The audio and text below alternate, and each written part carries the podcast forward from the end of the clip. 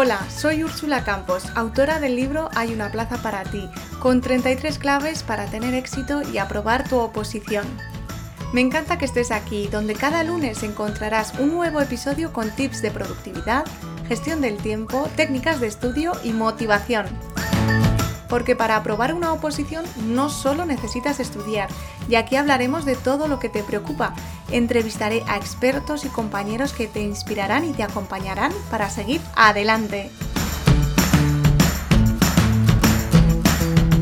Arranca la segunda temporada del podcast de Úrsula Campos.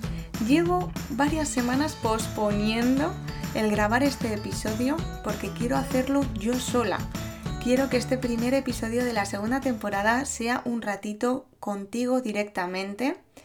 Y sí, tengo las mismas ganas y la misma ilusión que tenía cuando empezó la primera temporada, pero la verdad es que estoy nerviosa y sobre todo eh, siento mucha presión porque quiero que te guste tanto como los episodios de la primera temporada. He trabajado estas semanas para grabar unas entrevistas impresionantes y bueno, impresionantes los invitados, ya veréis, ya veréis. Han sido muchas cosas buenas las que me ha traído este podcast, entre otras cosas conocer a gente genial, pasar un ratito con ella y compartir contigo todas, todo lo que esa persona tenía que contarnos.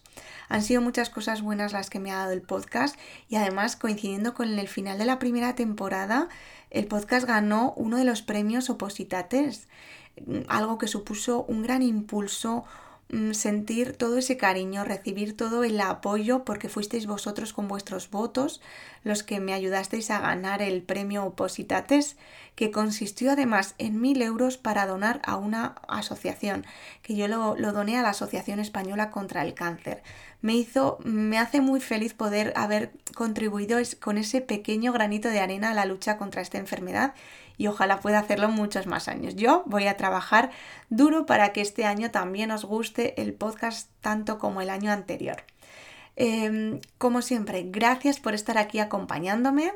Eh, hay cosas que no van a cambiar y es que cada semana, cada lunes a las 8 de la mañana, hora española, eh, habrá un episodio esperándote para ti que eres opositor o si no eres opositor, también hay un episodio para ti, porque hay muchos madrugadores que nos acompañan y este va a ser ese espacio y va a continuar siendo ese espacio para inspirarte, para conocer otras historias y sobre todo para acompañarte y decirte que no estás solo.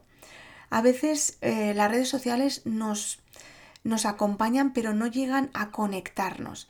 Y este es el espacio que a mí me gustaría que sí, que nos conectara de esa manera tan personal, ¿no? Como son con las palabras, solo con nuestra voz, con nuestras historias.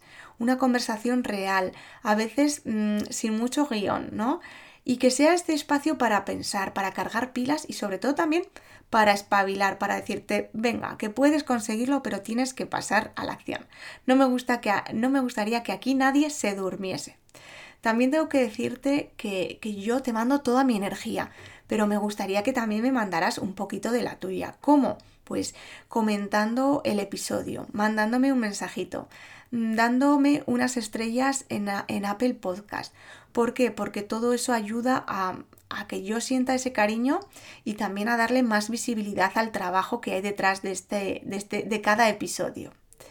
Esta temporada los entrevistados van a seguir siendo los protagonistas y conoceremos sus historias, pero también, como siempre, hablaremos de libros y de todo que te pueda ayudar en el camino, que ya, ya sabemos que opositar no es solo estudiar, hay que aprender a convivir con las emociones, hay que lidiar con la incertidumbre, hay que aumentar y ganar más paciencia, aplacar los nervios de cara al examen y de cara a esas temporadas que todos vivimos. Y esto amigo opositor, amigo, amiga opositora, no se consigue en un solo día, sino que lo tienes que trabajar poco a poco y día a día. Es un proceso, ya lo sabes. Pues aquí en el podcast de Ursula Campos vas a encontrar espacio para todo esto. Va a ser como tu dosis semanal de vitamina y va a estar, como te he dicho, disponible cada lunes a las 8 de la mañana tú la tendrás ahí y, puedes escucharla cuando quieras, porque los podcasts son muy versátiles, ya que te los descargas y los escuchas aún sin red y sin cobertura, para viajes, para paseos, para cuando tú quieras. Estaremos en la plataforma de Spotify, Evox, Apple Podcast, Google Podcast, en Anchor y también puedes encontrar en YouTube. Ahora lo voy a subir también todos los, todas las semanas a YouTube. No tienes excusa para no para perdértelo. Y si te pierdes algo, pues siempre puedes ir a, a mi página web www. Hay una plaza para ti, que allí podrás encontrar también los episodios y las notas de cada episodio. Y dicho todo esto, vamos a arrancar el episodio de hoy hablando de un libro que me lo habéis pedido un montón. Ya hice en su día el resumen de Mañanas Milagrosas y hoy vamos a hablar de El Club de las 5 de la mañana de Robin Sharma. Es que por aquí estamos muchos madrugadores y yo sé que os gusta mucho la temática de madrugar, de coger hábitos y hoy vamos a hablar de este libro. Creo que me apetecía empezar con este libro. ¿Por qué? Porque este libro es muy especial. Yo tuve muchas reticencias para leérmelo, porque me parecía que lo del club de las 5 de la mañana era una pasada, algo como desproporcionado. Y tengo que decirte que nunca me he levantado a las 5 de la mañana y que hay muchas cosas del libro que yo no hago. Pero bueno, mm, yo me lo leí, ya te digo, con muchas reticencias y al final, mm, no sé si es porque tenía pocas expectativas, me ha acabado gustando mucho. Es un libro para leer en calma. No es un libro para devorar porque es bastante largo, sino para disfrutar pausadamente porque tiene muchas aportaciones. Además, Robin Sharma lo cuenta como una historia, es como una fábula con varios personajes y a través de ello pues te enseña la teoría y la filosofía del club de las 5 de la mañana. A veces es un poco filosófico, pero a mí te digo que me ha gustado y quiero compartir contigo algunos de los aprendizajes porque creo que pueden ser muy, muy interesantes. El libro comienza con varias citas y yo he elegido una porque ya, os, ya, ya vais a ver por qué. Si te sirve de algo, nunca es demasiado tarde, o en mi caso, demasiado pronto para ser quien eres. Espero que vivas una vida de la que te sientas orgullosa y si ves que no es así, espero que tengas la fortaleza para empezar de nuevo. Es una cita de Scott Fitzgerald y me encanta. Empezar de nuevo, nunca es demasiado tarde. Recibo siempre muchos mensajes diciéndome es demasiado tarde para ponerme a opositar, siento que soy muy mayor, creo que comenzar de nuevo es muy duro. Sí, es muy duro, pero hay que luchar y, intentar ser quien quieres ser. Siempre para vivir una vida de la que te sientas orgullosa de verdad, creo que merece la pena. ¿Cómo? Pues trabajando en el mindset, en la, en la mentalidad y no entrar en bucle.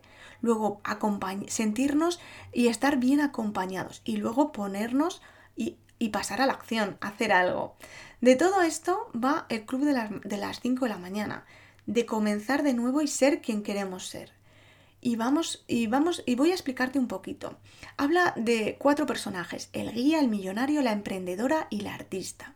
El guía es como la sabiduría, el símbolo de la inspiración, y es como el que nos, eh, nos ayuda a, a ser quien, queremos ser al más alto nivel, ¿no? A vivir la vida plenamente. Y entonces el guía está dando una conferencia y reúne al resto de personajes, que son el millonario, la emprendedora y el artista. Y a través de una historia que va contando el autor, pues como os digo, va, vamos conociendo las diversas enseñanzas del club de las 5 de la mañana. Yo no os voy a contar mucho de esta historia, pues por si la queréis, por no destripar, ¿no? Por no hacer spoiler. Así que si queréis leer el libro, todavía habrá algunas cosas que yo aquí no os voy a contar. Sí que me ha gustado mucho que ha contado una historia que yo ya conocía porque me he leído el libro de Stephen King, y es que cuenta que antes de mm, cuando escribió Carrie, que es la novela que lo hizo famoso a Stephen King, pues mm, estaba harto de que los editores le devolvieran los manuscritos y, les, y le, negaran, le negaran el publicar alguna de esas novelas y cuando escribió Carrie la tiró a la basura.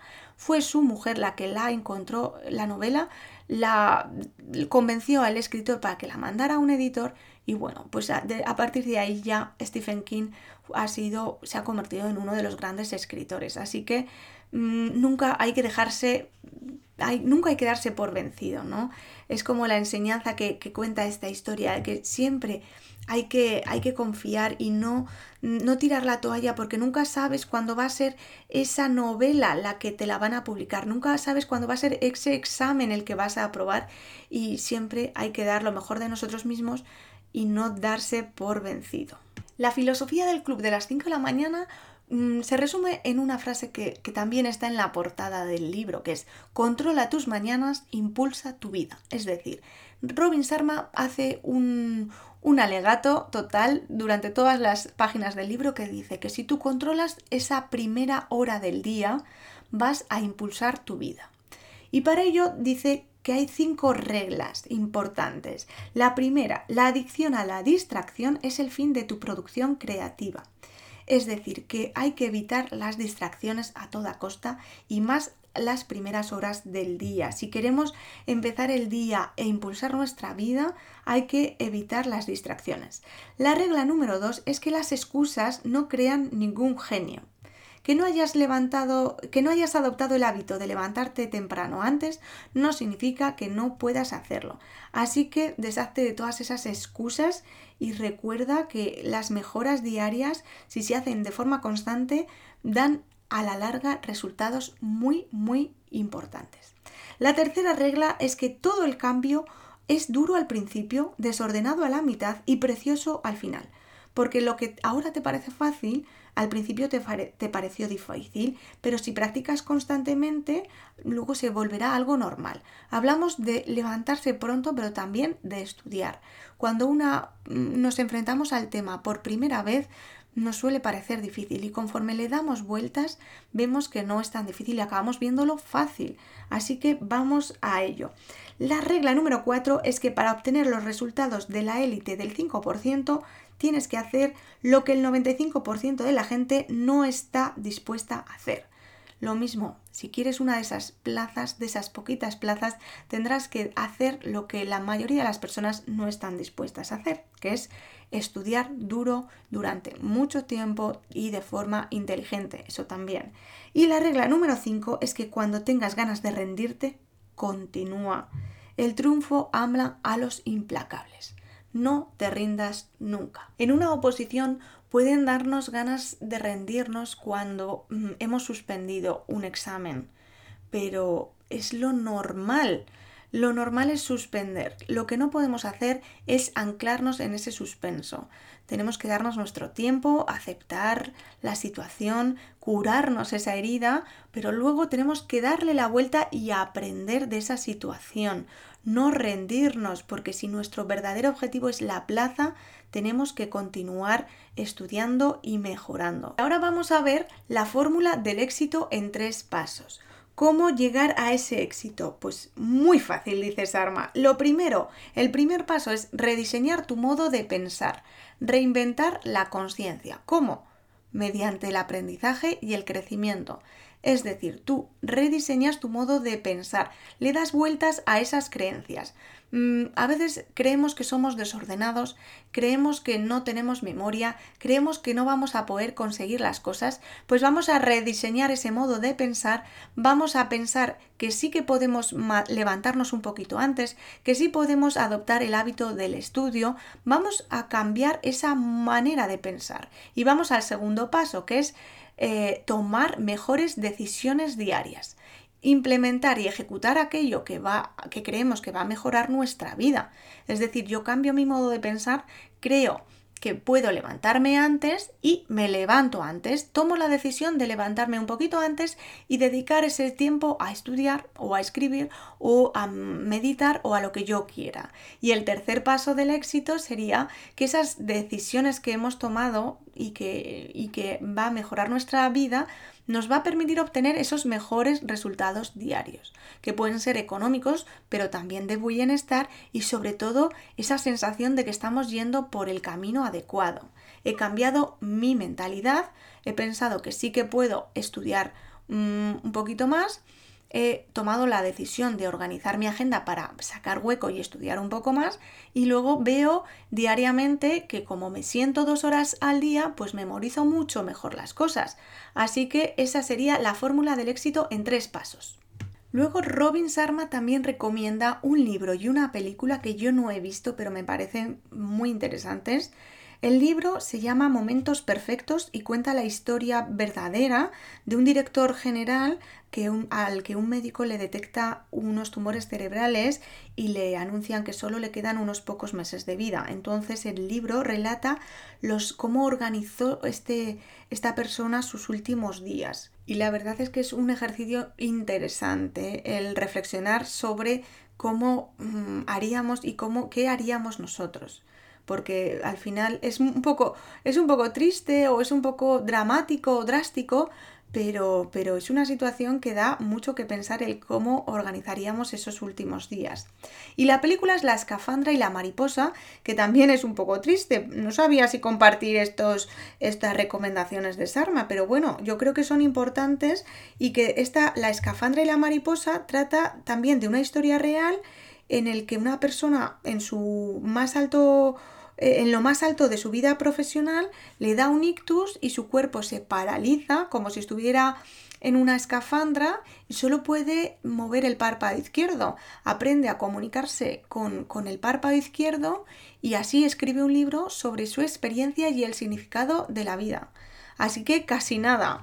Yo la verdad es que mm, he dudado en comentar esta, estas recomendaciones pero es que me parece tan importante el recordar que la vida es frágil, que, me parecía mm, que yo os, las, yo os las recomiendo y si tenéis ánimos y ganas, pues leéis el libro. Eh, Momentos Perfectos o veis la película La escafandra y la mariposa. Al final lo que quiere decir eh, el guía, ¿no? que es el que dice esto, dice, no pospongas lo que debas hacer para expresar tu genialidad y tu talento natural. Vive una vida que sientas que es auténtica para ti y presta atención a los pequeños milagros que ofrece cada día. En fin, que a mí me gusta porque esta semana reflexionaba sobre esto y, hay que ser feliz en el momento, no esperar a tener pareja, a tener un hijo, a tener la plaza. No, no puedes esperar a nada, ni a que se acabe la pandemia siquiera. Tienes que ser feliz ya con lo que tienes. Tienes que aprender a ver ese... Mm, esos pequeños milagros que nos ofrecen cada día. Y sí, a veces cuando estamos pasando un momento muy dramático es complicado verlo, pero si cuando estamos en una situación más tranquila vamos ejercitando el músculo de ver estos, estas, eh, eh, la forma, de ver la vida de esta forma, cuando nos pasan cosas graves, pues, pues nos resulta más fácil. Pero bueno, yo lo dejo aquí y vamos a seguir con los cuatro enfoques de los triunfadores que están explicados de una manera que son muy un poco farragoso, pero, pero yo creo que tiene, es muy interesante. El primer enfoque, capitalización del coeficiente intelectual. Vamos, que esto es un poco raro, pero que una persona puede tener mucho talento natural, pero que lo que hay que hacer es sacarle brillo, es decir, dedicarle tiempo, trabajo, compromiso y tenacidad. Así que vamos a sacar lo bueno que tenemos, pero ¿cómo? Trabajando en ello y trabajando nuestras capacidades. Solo con el trabajo constante verás que cada día aprovechas mejor las oportunidades y que cada día puedes obtener mejores resultados. Así que vamos a darle duro y, a pensar que, que, tenemos que tener confianza en nuestro propio potencial, porque si tú no crees en tu capacidad para hacer las cosas, hasta que no seas mm, consciente de, que puedes hacerlo, nadie, mm, si, no, si tú no crees, nadie va a creer en ti. Y una vez que tú crees en eso, pues hay que dedicarle con rigor y con, y con sinceridad a convertir eso, esa real, esa, ese sueño, a convertirlo en realidad. Picasso decía, cuando, un niño, cuando era niño, mi madre me dijo, si vas a ser soldado, serás general, si vas a ser monje, terminarás siendo el papa, y en lugar de eso me convertí en pintor y terminé siendo Picasso. Es decir, hay que creer primero en nosotros mismos y en nuestro propio potencial. A veces nos llegan comentarios que no nos ayudan, que nos, nos hacen hacernos pequeñitos, nos disminuyen la confianza en nosotros mismos. Pueden ser nuestros padres, nuestros profesores en la infancia, los amigos, los medios de comunicación. Todo esto nos ayuda a creer poco, a veces, a veces, ¿no? Nos ayudan a creer poco en nosotros mismos. Por eso es importante rodearse de cosas buenas ya que nos convertimos en aquello que nos rodea. Y entonces, si no te rodeas de cosas buenas, nunca recibirás una influencia positiva. Rodéate de positividad, de gente que te aporte y reescribe tu historia personal y sé tu mejor versión. El segundo enfoque de los triunfadores es liberarse de las distracciones. Aquí habla Robin Sharma de la distracción digital, de las nuevas tecnologías, de las redes sociales que erosionan nuestro potencial productivo porque nos distraen mucho y a veces tenemos menos conversaciones reales, somos como nos contactamos menos y tenemos menos interacciones significativas, ¿vale? Esto duele un poco, sobre todo a las personas que nos gusta mucho el mundo digital, pero es verdad. Hay que, em, hay que ser conscientes de cuánto tiempo tenemos el móvil en la mano, cuánto tiempo, tiempo somos capaces de no mirar las notificaciones y el buen uso de la tecnología es extraordinario pero hay que evitar ese síndrome de pérdida de concentración por mm, el ruido digital que, tenemos a nuestro alrededor. El tercer enfoque es practicar el virtuosismo personal. Ya os he dicho que tenían como mm, nombres un poco raros. ¿Esto qué se trata? Pues de entrenar las mejores partes de tu ser. Es decir, que el triunfo pertenece al que está más preparado. Y aquí habla de deportes, de negocios, pero vamos a llevarlo al terreno de las oposiciones en las que son necesarias muchas horas de tiempo de preparación y de estudio para progresar. Así que ya sabes lo que tienes que hacer. Hay que estudiar, pero de forma continuada, y solo si lo haces diariamente es cuando vas a conseguir resultados. Y el cuarto y último enfoque de los triunfadores es la acumulación de días. Cada uno de tus días es una vida en miniatura. Cada día que vives es una pieza de tu vida. Lo que estás haciendo hoy es crear el futuro. Así que céntrate en el día de hoy. Y, y, si cada día mejoras un 1%, por ejemplo, si estudias un 1% más que ayer, en un año habrás estudiado un 365% más. Así que estudia un poquito más que ayer. Memoriza una cosa más que ayer no te sabías. Ese 1% mejor es lo que va a transformarte. No esperes a mañana para ser mejor. Empieza a ser ya hoy mejor y ese 1% mm, te va a ayudar y en un año vas a avanzar muchísimo. Si te centras en eso, vas a crear unos días excelentes. Si te centras en hoy, en estudiar un poquito más que ayer, conseguirás que tu estudio te lleve a donde tú quieras. Ya verás. Hablamos ahora de la fuerza de, la, de voluntad, de los hábitos excelentes y Sharma cuenta cinco verdades. Verdades científicas, dice él. La verdad número uno es que la fuerza de voluntad de máximo nivel no es algo innato, sino que lo puedes desarrollar a través de la práctica constante. Es decir, todos podemos desarrollar nuestra fuerza de voluntad.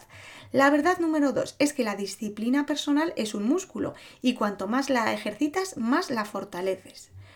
La verdad número tres es que como otros músculos, la fuerza de voluntad se debilita cuando se fatiga. Por tanto, es importante recuperar esa fuerza de voluntad. Al principio del día tenemos mucha más fuerza de voluntad que al final. Por eso hay que trabajar y ponernos las cosas que más nos cuestan a primera hora del día. La verdad número 4 es que la implementación satisfactoria de cualquier hábito requiere un patrón de cuatro pasos y todos hábitos puedes automatizarlos. Y la verdad número 5 es que el incremento de autocontrol en una área aumenta el autocontrol en las demás áreas. Si tú aumentas tu mm, disciplina y tu control en el hábito de comer sano, va a resultarte mucho más fácil em, controlarte en otros hábitos, por ejemplo, del estudio o de levantarte pronto. Es decir, si tú aprendes a levantarte pronto y a no quedarte en las sábanas cuando suena el despertador, eso va a ayudarte en, en el autocontrol de otras áreas de tu vida. Eso dice Sarma que es una verdad científica. Y a continuación vamos a hablar del modelo de creación de hábitos, que tiene cuatro fases, que es el detonante, el ritual, la recompensa y la repetición. El detonante, por ejemplo, para madrugar hay que ponerse el despertador y que suene a las 5 de la mañana. Bueno, yo esto lo veo un poco exagerado. Yo me levanto a las 6, pero también es madrugar para mucha, mucha gente. También lo ven como un poco exagerado levantarse a las 6. Bueno, yo a las 6 me parece la hora perfecta para mí. Por eso lo digo, pero cada uno se tiene que conocer y ver también sus circunstancias. El paso número dos para crear el hábito es el ritual. Crear una rutina. Yo, por ejemplo, me levanto, apago el despertador, que lo tengo al otro lado de la casa y así me obligo a levantarme.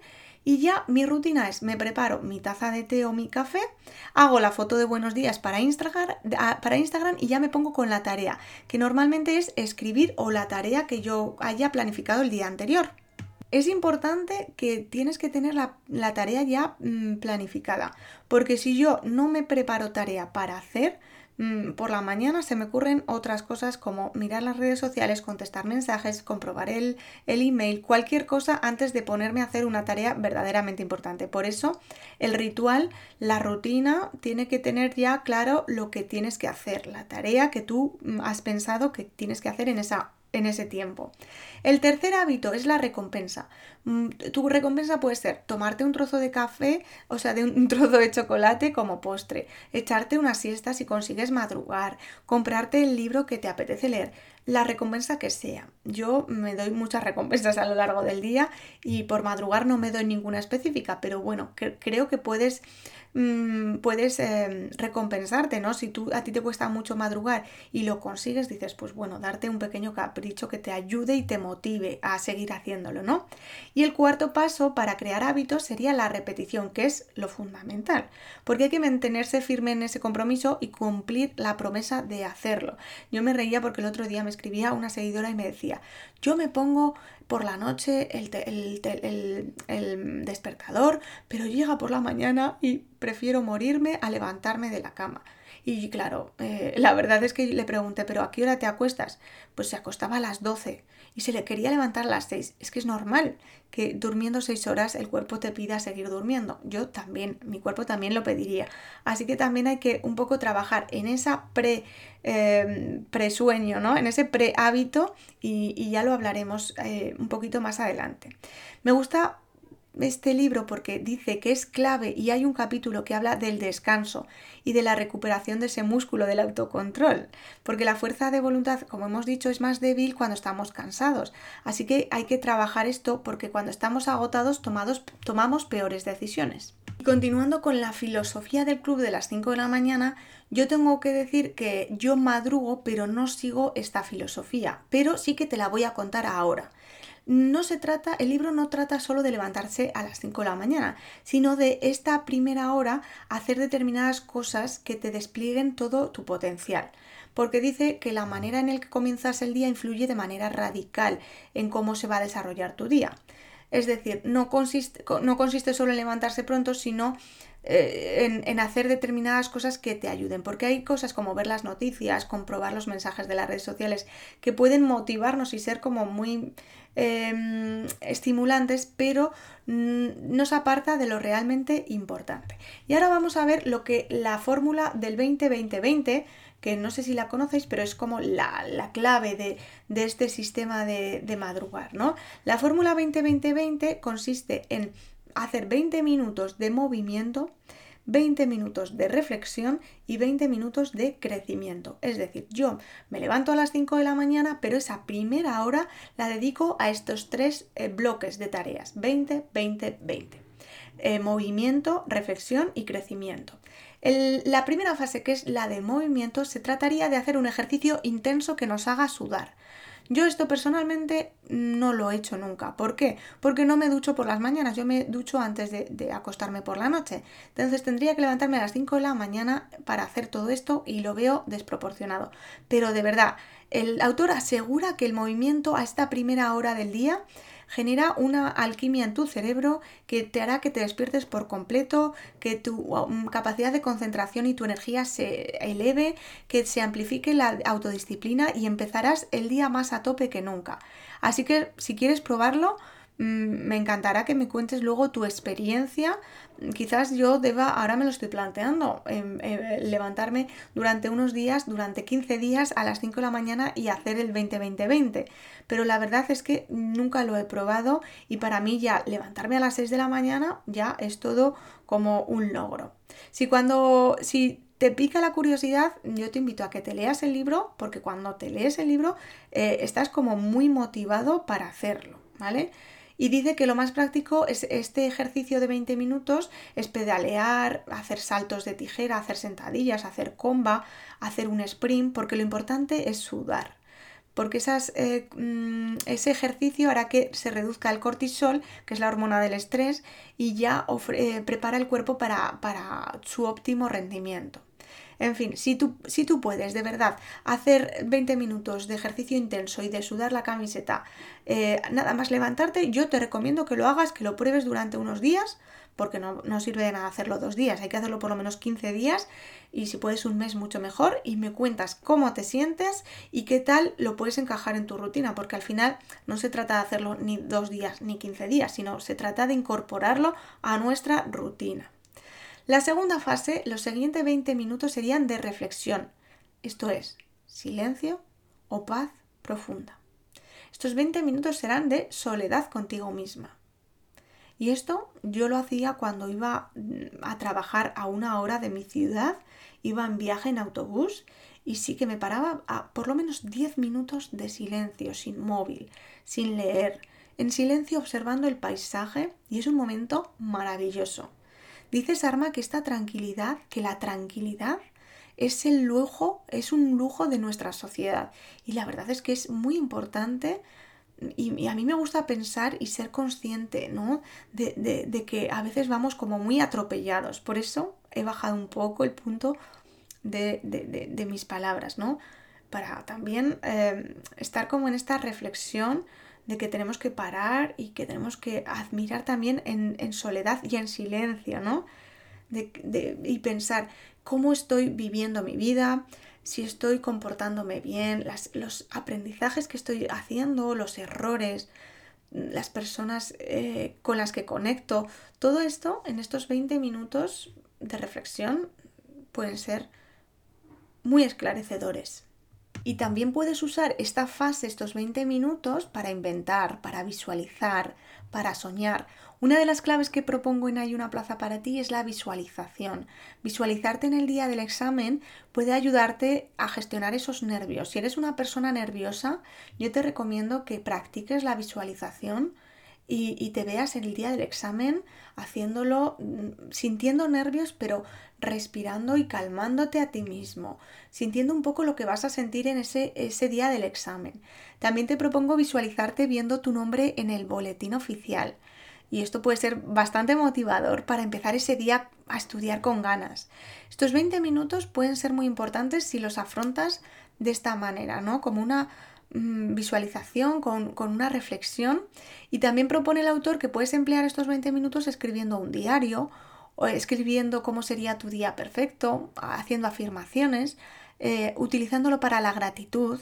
A mí me gusta mucho también el diario de los 5 minutos en el que das gracias por cosas mm, pequeñas cosas en el día y yo creo que dar las gracias y esa actitud de agradecer también puede tener muchos beneficios.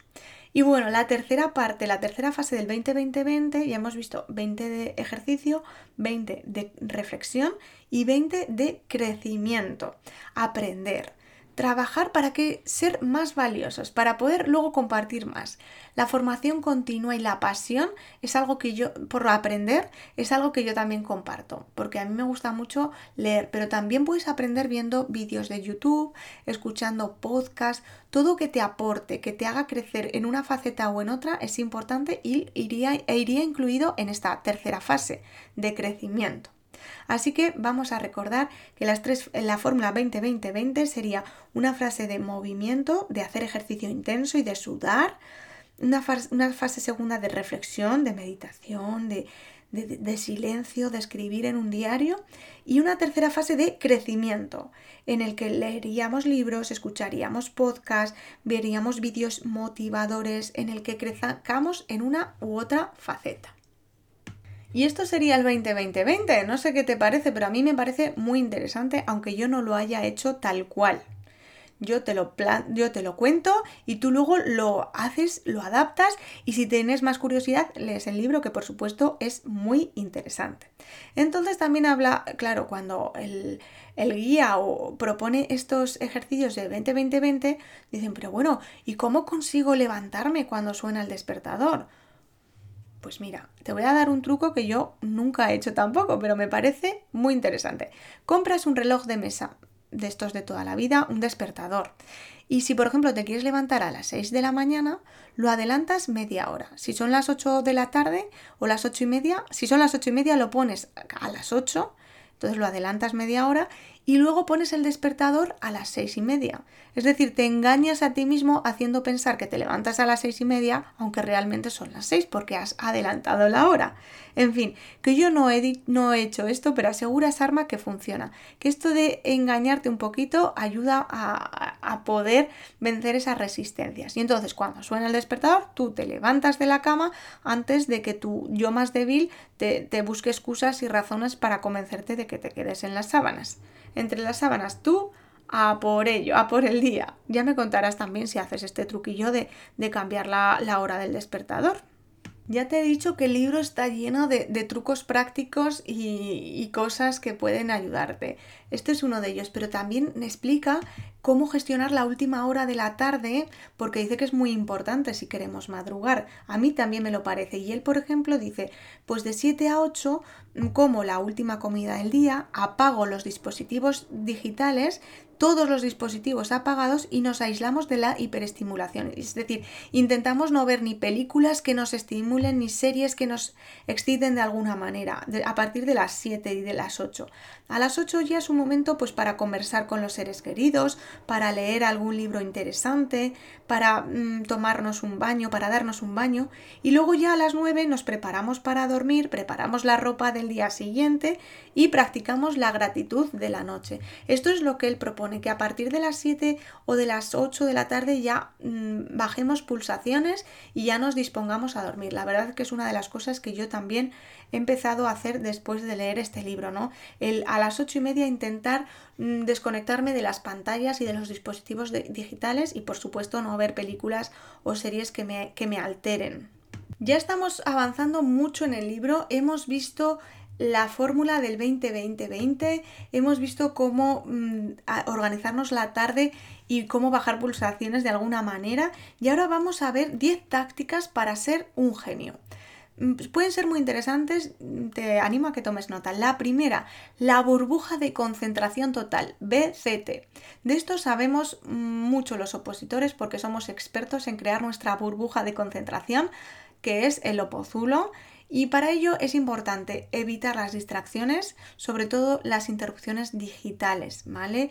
Y los activos de las personas productivas y aquellas que tenemos que tratar de, fomentar son la concentración, la energía física, la fuerza de voluntad, el talento y el tiempo. Estos cinco activos nos ayudan a ser productivos y son los que tenemos que proteger en esa burbuja de concentración total. Lo repetiré, la concentración, la energía física, la fuerza de voluntad, el talento y el tiempo. La segunda táctica para ser un genio es la regla 90-90-1. ¿Esto qué significa? Que durante los siguientes 90 días invierte los primeros 90 minutos a una actividad que va a diferenciarte del resto de compañeros. Puede ser, por ejemplo, estudiar un tema que a nadie le guste o una ley que sea muy, muy complicada. Invierte estos 90 siguientes días durante los 90 primeros minutos en esta ley que no te gusta nada y ya verás cómo cambia la perspectiva. La tercera táctica para ser un genio es el método 60-10 después de esos primeros 90 minutos mm, de, dar a esa, a esa ley que, que, te que va a ser una diferencia, yo te, te recomiendo a Robin Sharma que trabajes 90 minutos al máximo y luego, es decir, que hagas como un sprint, estudies el tema que tú quieras y después descanses 10 en esos 10 minutos da un paseo, lee, medita, escucha música animada y después vuelve a repetir esa fase de 60 minutos eh, a máximo rendimiento y 10 de descanso. También una cuarta táctica para ser un genio es el concepto de los 5 microtriunfos. Haz una lista cada día de 5 objetivos mínimos y, que desees lograr para sentir que haya sido un día productivo. Al final del día repasas si has conseguido esos cinco micro triunfos diarios y ya verás cómo aumenta tu productividad. El quinto, el segundo entrenamiento de cardio. Hemos dicho que hacer ejercicio tiene un efecto neurobiológico muy potente, así que vamos a hacer una segunda sesión de cardio.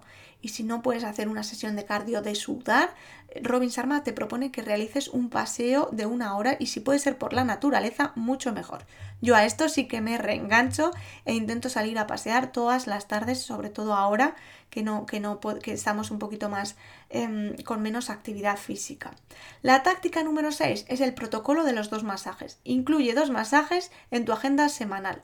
Esto a mí me parece un poco excesivo, pero oye, uno al mes no digo que no. Dice Sharma que los masajes tienen infinitos beneficios en la actitud, la mente, la alegría, la salud y la longevidad. O sea que darnos masajes nos alarga la vida, así que yo aquí lo dejo.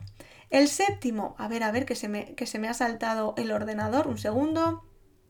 El séptimo es que la Universidad del Tráfico aprovecha el tiempo de cada trayecto para aprender, para mejorar y escucha audiolibros, escucha el podcast, o, ahora que estamos entre amigos, repasa tu libreta de la memoria, ese tema que se te olvida, repasa, utiliza la Universidad del Tráfico, es muy, muy interesante y yo creo que ya hemos hablado aquí en el podcast sobre aprovechar esos tiempos que nos, que nos ofrecen los viajes y esos tiempos muertos de espera en, en, los médicos, etc.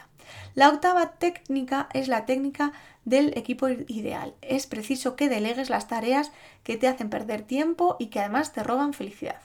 Yo, por ejemplo, aquí tengo que hablar de Witaka, que mm, hace que me ayuda, que me ayuda con las comidas de la semana y la verdad es que desde que uso Witaka, desde que compro comida en Witaka me hacen unas algunos platos, pues me salvan la semana y, bueno, ya sabes que si me sigues en Instagram que usando el código Úrsula Campos en los, en los pedidos de Witaka tienes 10 euros en tu primer pedido de descuento y la verdad es que para mí delegar esta tarea que es la cocina me ayuda mucho a no perder el tiempo y a robarme esa angustia que supone a mí organizarme las comidas. El 9. El sistema de diseño semanal. Establece 30 minutos cada domingo para diseñar tu semana perfecta.